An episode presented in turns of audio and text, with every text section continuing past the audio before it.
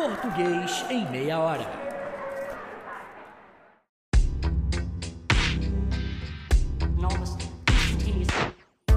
Oi, eu sou o professor Manga e você está ouvindo o Português em meia hora. No meio do caminho tinha uma pedra. Tinha uma pedra no meio do caminho. Tinha uma pedra. No meio do caminho tinha uma pedra. Nunca me esquecerei desse acontecimento.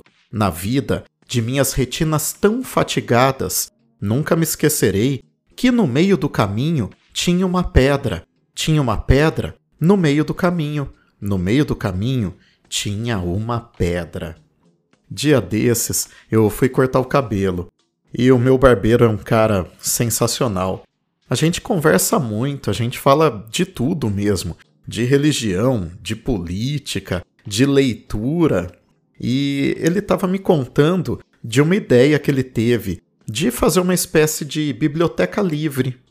Essas bibliotecas que funcionam assim quando a gente deixa livros para as pessoas pegarem. Aí a pessoa vai, pega o livro, lê e leva para outro lugar, onde outras pessoas vão ler e assim por diante. Ele me disse uma coisa muito legal.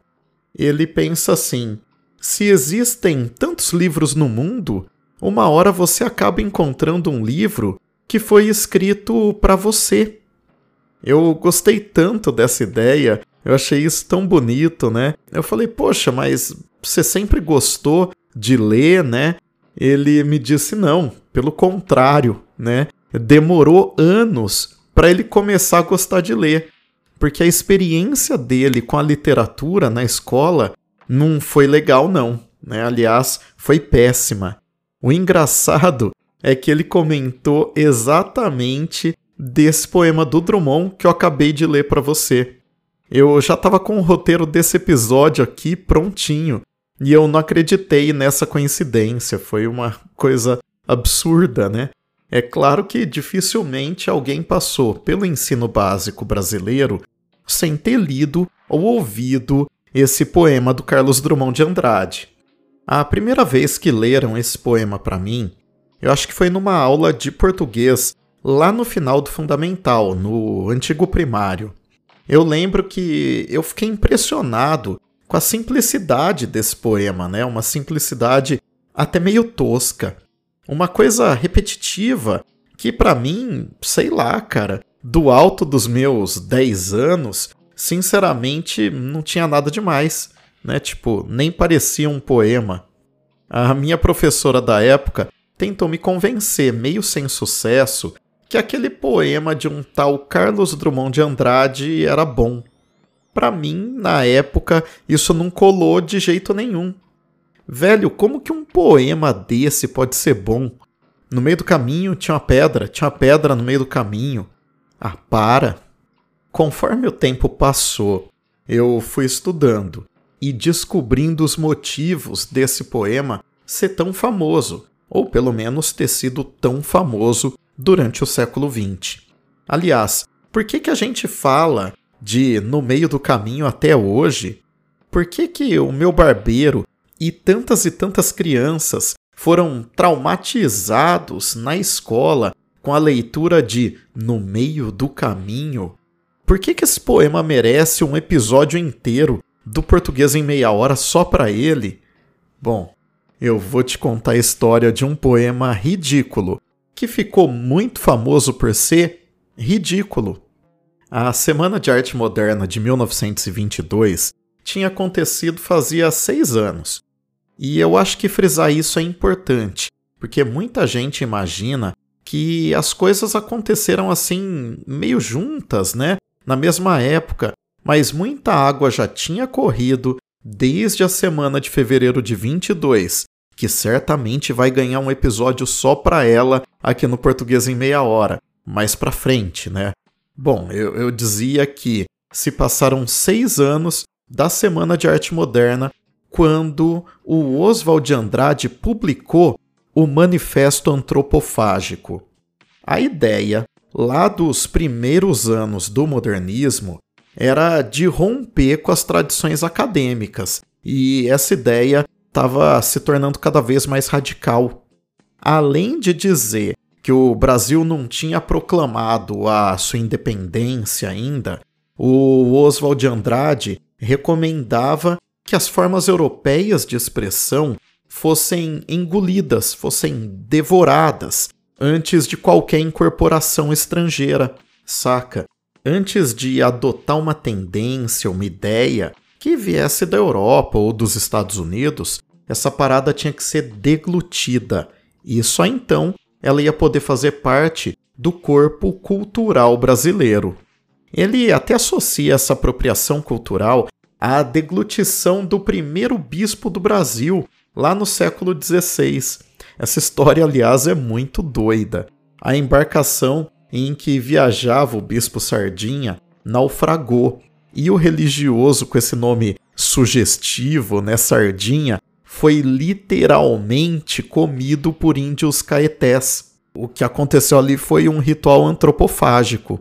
E é justamente daí que o Oswald tirou essa ideia para o Manifesto Antropofágico e para a revista de antropofagia, que ia durar 25 números, que foram publicados nas duas fases da revista, entre 1928 e 1929 foi na edição de número 3 da revista de Antropofagia que um rapaz de 26 anos, menino do interior, mineiro da cidade de Itabira, chamado Carlos Drummond de Andrade, esse rapazinho publicou no meio do caminho esse poema que eu li no começo do episódio.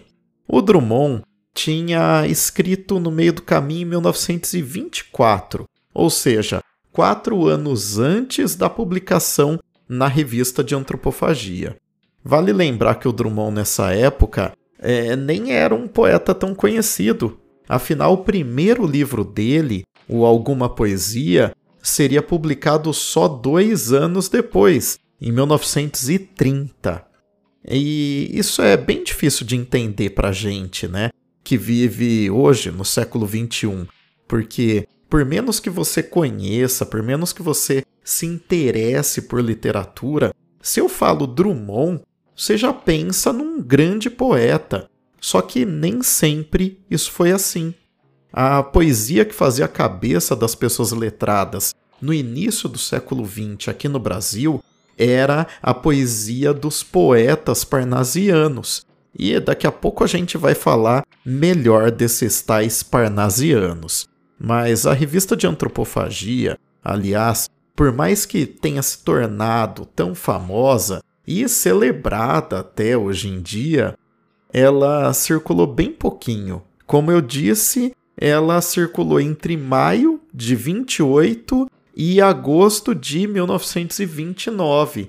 A primeira fase da revista de antropofagia, chamada de primeira dentição, né, que é uma é referência aos dentes do antropófago, ou se você preferir, do, do canibal, né? A circulação dela foi super restrita, né? Foi é, bastante limitada ali a um grupo de intelectuais. Num livro muito famoso, lá dos anos 1980, chamado Vanguarda Antropofágica, a professora Maria Eugênia Boaventura, que foi minha professora lá na Unicamp, ela relata que essa primeira dentição da revista de antropofagia teve uma tiragem muito reduzida.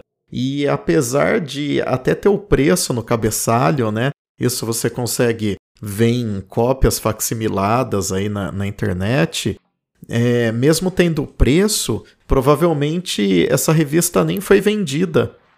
Ela só foi mesmo presenteada, assim, a escritores, artistas que eram do círculo do Oswald de Andrade. Né? O Oswald de Andrade era quem financiava a, a produção, né? ele tirava a grana do próprio bolso para bancar esses intentos modernistas. Mas, como eu disse agora há pouco, a boa poesia para a época, essa época de que a gente está falando, né, o início do século XX, a boa poesia era a poesia parnasiana. O parnasianismo foi um movimento literário que começou no século XIX na Europa. O nome desse movimento já diz muito sobre ele. O Monte Parnaso, na mitologia grega, é o lugar onde Apolo, que é o deus das artes, da poesia, né? Ele é filho de Zeus, é onde ele vivia com as suas meias irmãs, as musas. É, quando a gente fala musa, hoje, no senso comum, é, é uma mulher bonita, é uma mulher que chama atenção, mas o sentido que se dá na cultura clássica é um pouco mais complexo que isso. É, Para isso, deixa eu te mostrar aqui o dicionário da mitologia grega e romana do Pierre Grimal. É, o, o verbete musa diz o seguinte: abre aspas, as musas são filhas de Mnemosine e de Zeus, e são nove irmãs, fruto de nove noites de amor. Mais adiante ele segue, né, no mesmo verbete. De fato, as musas não são somente as cantoras divinas, cujos coros e hinos alegram Zeus e todos os deuses. Presidem também ao pensamento e todas as suas formas, eloquência, persuasão, sabedoria, história, matemáticas, astronomia, fecha aspas. Bom, as musas, né, eram nove. Ao longo do tempo mudou-se um pouco essa concepção, mas no final da, da era clássica a gente já tem esse número fechado em nove, né? Cada uma delas tinha um nome também, não, não convém aqui é, mencionar os nomes de todas. Mas as musas viviam com Apolo lá no Monte Parnaso, né? E o palácio onde elas viviam era chamado de museu. Daí que os iluministas, que tentaram resgatar o culto às musas e a racionalidade classicista, eles decidiram usar a palavra museu para se referir a um lugar destinado à exibição pública do conhecimento. Muito bacana isso. O, os parnasianos eles tinham esse mesmo ideal que foi lá pensado pelos iluministas, né? Isso no século XVIII. Os parnasianos no XIX, no início do XX, eles estão nessa mesma vibe de trazer o passado clássico para o presente. Eles tinham um ideal de poesia elevada. Eles definitivamente não escreviam fácil. E isso era de propósito. O barato dos poetas parnasianos era justamente o preciosismo, a escrita complicada, muito formal, rebuscada. Os parnasianos, aliás, tinham um lema que era arte pela arte. Para eles, a arte não devia se envolver com os problemas, com os temas mundanos, com o cotidiano. A poesia devia ser memorável, grandiosa, eterna. É uma ideia de arte, essa do parnasianismo, que vai fazer muito sucesso entre os intelectuais brasileiros da virada do 19 para o 20 e nas primeiras décadas do 20. E é aí que a gente encontra o poeta parnasiano, que era justamente Olavo Bilac. Para você ter uma ideia, o Bilac era chamado de príncipe dos poetas brasileiros, e ele tinha tanta moral que quando ele faleceu em 1918, o Bilac foi enterrado com honras de general. E, além disso, ele foi proclamado o patrono do serviço militar. O Bilac, aliás, também foi o compositor do hino à bandeira, aquele Salve lindo pendão da esperança. Lembra desse hino? Com certeza você cantou muito na escola, né? Deixa um comentário aqui se você lembrar desse hino. Agora, com o Bilac aconteceu um episódio no mínimo inusitado.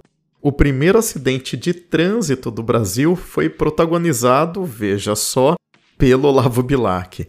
O poeta das estrelas, como ele ficaria posteriormente conhecido, né, em 1897 bateu o automóvel de um amigo dele, né? O carro não era nem dele. O carro era do famoso abolicionista José do Patrocínio, né, que era jornalista também, enfim, super engajado. O, o acidente aconteceu a 4 km por hora, né, e ninguém saiu ferido. Só o automóvel que foi destroçado, né, deu perda total. Eu deixei só por curiosidade mesmo, aqui na descrição do episódio, o link de uma matéria que conta, nos mínimos detalhes, essa história super inusitada desse que foi o primeiro acidente de trânsito no Brasil. O Bilac, além de motorista, digamos, meio imprudente, meio perigoso, ele foi preso mais de uma vez porque ele era opositor do presidente da época, né, o Floriano Peixoto, ainda no século XIX, claro. É, depois disso, ele, com mudanças políticas, né, enfim, é, ocupou cargos, né, ele liderou movimentos pela erradicação do analfabetismo, enfim, o Bilac era uma figura muito conhecida, tanto no Brasil quanto em Portugal, né, ele era muito lido em Portugal também. Agora que você já sabe um tanto sobre a revista de antropofagia e a poesia parnasiana, a gente já consegue pensar no embate entre essas duas correntes. Só que antes, a gente precisa fazer uma pausinha. Segura um minutinho aí, que logo logo a gente tá de volta. Imagina que legal se você pudesse se informar ao mesmo tempo que se entretém Imagina acumular conhecimento enquanto você faz o cardio na academia ou as compras no supermercado. Se num dia desse para aprender geografia, no outro dia português, depois história e biologia, ia ser bem legal, né? Já pensou aulas de inglês de graça e a oportunidade de entender melhor astronomia de um jeito descomplicado? É quase inacreditável, mas o projeto Educação em Meia Hora já existe e tá aí ao toque dos seus dedos. Tá esperando o quê? Vem com a gente aprender todo dia.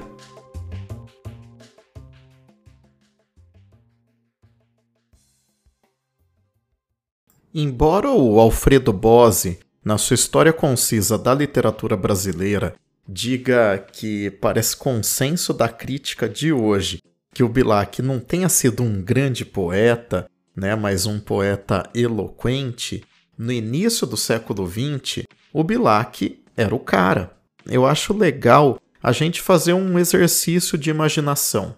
Vamos supor que você seja uma grande leitora, um grande leitor de poesia.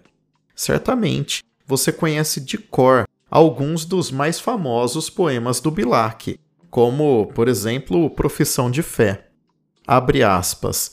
Quero que a estrofe cristalina, dobrada ao jeito do ourives, saia da oficina sem um defeito. Fecha aspas. Nesse poema, o Bilac está dizendo pra gente a que veio. Ele compara o poeta ao ourives, ou seja, o cara que faz joias.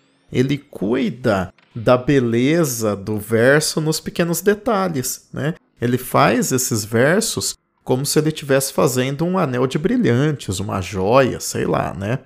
É, como eu já comentei no primeiro bloco, a poesia parnasiana é assim, toda complicada, cheia de palavras eruditas, né, difíceis, de vocabulário refinado, de propósito, saca?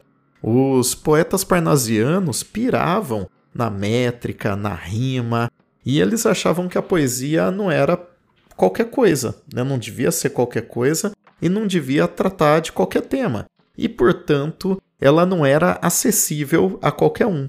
Os parnasianos também gostavam de render homenagem aos antigos mestres, né? aos antigos poetas, como eu disse, eles eram classicistas, né? E eles vão olhar também para o Renascimento, né? para alguns cânones da literatura, é, como por exemplo Dante Alighieri, o Dante escreveu a comédia que depois chamaram de Divina lá no século XIV, e ele ganhou um poema do Bilac. Abre aspas. Cheguei, chegaste. Vinhas fatigada e triste, e triste e fatigado eu vinha. Tinhas a alma de sonhos povoada, e a alma de sonhos povoada eu tinha. E paramos de súbito na estrada da vida, longos anos presa minha, a tua mão. A vista deslumbrada tive da luz que teu olhar continha. Hoje segues de novo. Na partida, nem o pranto os teus olhos umedece, nem te comove a dor da despedida. E eu, solitário, volto a face e tremo, vendo o teu vulto que desaparece na extrema curva do caminho extremo. Fecha aspas. Esse poema é um soneto. Quando eu digo soneto, na sua cabeça tem que aparecer estampada uma fórmula: dois quartetos, que são estrofes de quatro versos, e dois tercetos, que são estrofes de três versos cada uma. Nesse caso, todos os versos são decassílabos, ou seja, todos eles têm dez sílabas poéticas. Esse soneto do Bilac rememora o desencontro entre o Dante e a sua amada Beatriz, que foi a guia dele através do paraíso. Lembra, na comédia do Dante são três livros: o Inferno, o Purgatório e o Paraíso. O poeta Virgílio, né, o da Eneida, que guiou o Dante nos dois primeiros livros, ele não pode guiar o Dante no paraíso, porque ele não foi batizado. Então, ele vai convidar a paixão da adolescência do Dante, a Beatriz, para essa incursão nesse percurso final da obra. É, eu não comentei, mas o soneto do Bilac é uma homenagem tão evidente à Divina Comédia que ele tem como título o primeiro verso do livro do Dante, Nel mezzo del camin. Pois é, existe uma relação intertextual tão grande entre o poema do Bilac e a Divina Comédia que, além do conteúdo, ele deixou isso destacado no título. O poema dele se chama Nel mezzo del camin, que a gente pode traduzir por No meio do caminho. Sim, tá percebendo como tudo se encaixa e aonde eu quero chegar? Mas calma, Vamos voltar lá para o nosso exercício de imaginação. Você é um profundo admirador de poesia e vive no Brasil do final dos anos 1920. Aí você pega uma tal de revista de antropofagia e você vê um poema de um tal Carlos Drummond de Andrade, chamado No Meio do Caminho. Você tem certeza que essa deve ser uma homenagem ao Dante Alighieri ou ao Bilac. E quando você finalmente lê o poema, você não se conforma que uma porcaria dessa tenha sido escrita. Não podem estar tá falando sério e só pode ser sacanagem. Estão zoando seus ídolos. Sim, e era isso mesmo. O poema do Drummond, publicado lá na revista de Antropofagia em 1928, é uma paródia é uma zoeira, uma sacanagem com o soneto do Bilac. E o soneto do Bilac, claro, é uma homenagem à Divina Comédia. Isso, uma homenagem séria, né? Ou seja, o menino Drummond, esse rapazinho de Tabira, logo no começo da carreira, tá sacaneando um dos maiores poetas do Brasil até então. Ele tira tanta onda que até a figura de linguagem que o Bilac usa na primeira estrofe do soneto, ele também usa, né? Essa figura sintática a gente chama de quiasmo. O quiasmo acontece quando a gente diz uma coisa e outra coisa, outra coisa e uma coisa, entendeu? É justamente isso que dá esse efeito repetitivo no poema do Drummond, é que é de propósito. Ele meio que está dizendo, né? Nossa, isso de ficar repetindo eu sei fazer. Olha aqui, Aliás, qualquer um consegue fazer essa repetição. É isso que ele tá querendo dizer, assim, jogar na cara dos fãs do Bilac. E o engraçado é que não é só o Bilac o alvo. O, o Drummond não tá batendo só nele. Ele tá batendo também nos gramáticos da época. Os gramáticos da época, assim como os de hoje, não admitiam o verbo ter como existencial eles preferiam que o Drummond tivesse escrito havia uma pedra no meio do caminho, existia uma pedra no meio do caminho. Essa negação dos gramáticos, aliás, eu acho que merece um parêntese.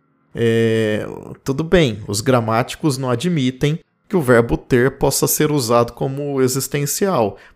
Quando a gente diz que tem uma pedra no meio do caminho, ou que tem um microfone aqui na minha frente, isso, para os gramáticos, está errado. Eu acho que vale um comentário que está lá na gramática pedagógica do português brasileiro do Marcos Banho. Olha só, abre aspas. A condenação dos puristas ao uso de ter existencial se deve, como sempre, à sua tentativa de querer impor aos brasileiros os usos dos portugueses. Como os portugueses não usam o verbo ter nessa função, logo, pela lógica distorcida que move a atitude purista, tal uso é errado, aspas do autor em errado. Ora, o fato é que os portugueses simplesmente abandonaram o uso de ter com função existencial, função que foi conservada, porém, por brasileiros e africanos. E, se brasileiros e africanos continuam a usar ter como existencial barra apresentacional, é porque receberam esse uso da língua de seus ex-colonizadores. Fecha aspas. Daí o Marcos Banho apresenta alguns exemplos do verbo ter como existencial em textos portugueses do século XVI. Ou seja, a língua mudou em Portugal e ter deixou de ser existencial por lá. Agora, tanto na África quanto no Brasil, as variedades de português que a gente fala, né, preservaram essa forma antiga esquecida pelos portugueses, numa dessas lindas voltas que a língua dá na gente, né? Muito interessante isso. Então, é, ao mesmo tempo que o Drummond está negando a tradição parnasiana de arte pela arte, ele está marcando a posição da língua falada no Brasil como a língua da poesia, como a língua que tem que aparecer nos poemas, e não uma língua né, diferente, uma língua erudita, uma língua que não é do dia a dia. O, o meu barbeiro tinha mesmo que estranhar esse poeminha sem pé nem cabeça. No meio do caminho tinha uma pedra, tinha uma pedra no meio do caminho. Cara, o Drummond quis fazer um poema ruim de propósito. E ele ficou absolutamente famoso por isso. Ele escreveu uma zoeira. É, bem no jeitão irônico dos modernistas. É claro que muita gente achou o poema uma porcaria, talvez sem entender que aquilo era ruim de propósito, como eu estou insistindo aqui. Outras pessoas até viram e veem uma genialidade iconoclasta do poeta que estava com esse poema atirando uma pedra, digamos, né, é, na vidraça sagrada dos parnasianos. É interessante que em 1954, ou seja, faz as contas aí 26 anos depois da publicação de No Meio do Caminho, lá na revista de Antropofagia, em 1954 o Drummond vai dar uma entrevista para a Rádio Mac e ele ainda não se conformava muito com a repercussão desse poema, que na verdade é uma paródia. Ele disse assim, abre aspas, como podia eu imaginar que um texto insignificante, um jogo monótono, deliberadamente monótono, de palavras causasse tanta irritação? Não só nos meios literários, como ainda na esfera da administração, envolvendo seu autor numa atmosfera de escárnio. Esse escárnio que o Drummond fala aconteceu durante muitos anos, né? Veja que a gente está falando dos anos 50. É, é como no meio do caminho era meio que um símbolo do modernismo, os críticos do modernismo caíam em cima dele com força. E aí também se mistura a política, porque o Drummond ocupou um cargo de muito destaque entre 1934 e 45, em plena era Vargas. Ele era chefe de gabinete do ministro Gustavo Capanema, que cuidava da pasta da educação e da saúde pública, que na época era um, um único ministério, né? É, então, assim, atacar esse poema e atacar o Drummond nessa época também era, de certa forma, atacar o governo. Então, tudo isso está interligado. O Vargas saiu do poder e o Drummond ainda continuou assombrado pelas críticas. dizem que ele costumava falar que se ele cometesse um crime, bastava sumir e reaparecer 10 anos depois. Então o crime já ia estar prescrito. Mas que podiam passar 50 anos de ir no meio do caminho e ele ia continuar sendo julgado. O Drummond faleceu em 1987, aos 84 anos. Ele viveu o suficiente para ser amplamente homenageado e laureado ainda em vida, né? E hoje certamente o Drummond é aclamado como um dos maiores poetas que o Brasil já produziu. Ele foi muito além da dicção fria, né, da eloquência do Bilac que o Alfredo Bose destacou, né, na citação que eu fiz no início do bloco. Infelizmente, a gente acaba perdendo os detalhes do contexto, as referências. Por isso, quando eu era criança, claro, me faltava ferramental para entender por que, que a maior qualidade daquele poeminha do Drummond era justamente ele ser um poema ruim, porque ele era ruim de propósito. E eu sei que esse foi o problema para o meu barbeiro também. Eu não culpo a minha professora que me apresentou esse poema, e eu espero que o meu barbeiro também não culpe a professora dele. A gente só não estava no momento certo da nossa trajetória individual, né, de leitores infantis, né, a gente era criança, para entender que pedra que era essa que estava no meio do caminho. É, eu costumo dizer para os meus alunos, quando eles topam me ouvir, claro, que a leitura é como qualquer exercício. Né? A leitura requer treino, é, esforço. E quanto mais você lê, a tendência é que você vá se tornando um leitor melhor, né? Porque você vai ter mais repertório. É justamente esse repertório que permite que a gente faça conexões, que a gente encontre relações intertextuais, essas relações que eu comentei. É, em outras palavras, é, um bom leitor tem que ter bagagem e essa bagagem você vai colecionando ao longo das suas leituras. Não é de uma hora para outra. Eu espero de verdade que esse episódio aqui tenha feito sentido para você e que você tenha gostado de ouvir até aqui. Se foi legal para você, deixa um comentário no seu tocador de podcast ou lá no Instagram do Português em Meia Hora. A gente também aceita críticas e agradecimento se você tiver. Então, obrigado pela companhia e até a próxima. Tchau, tchau.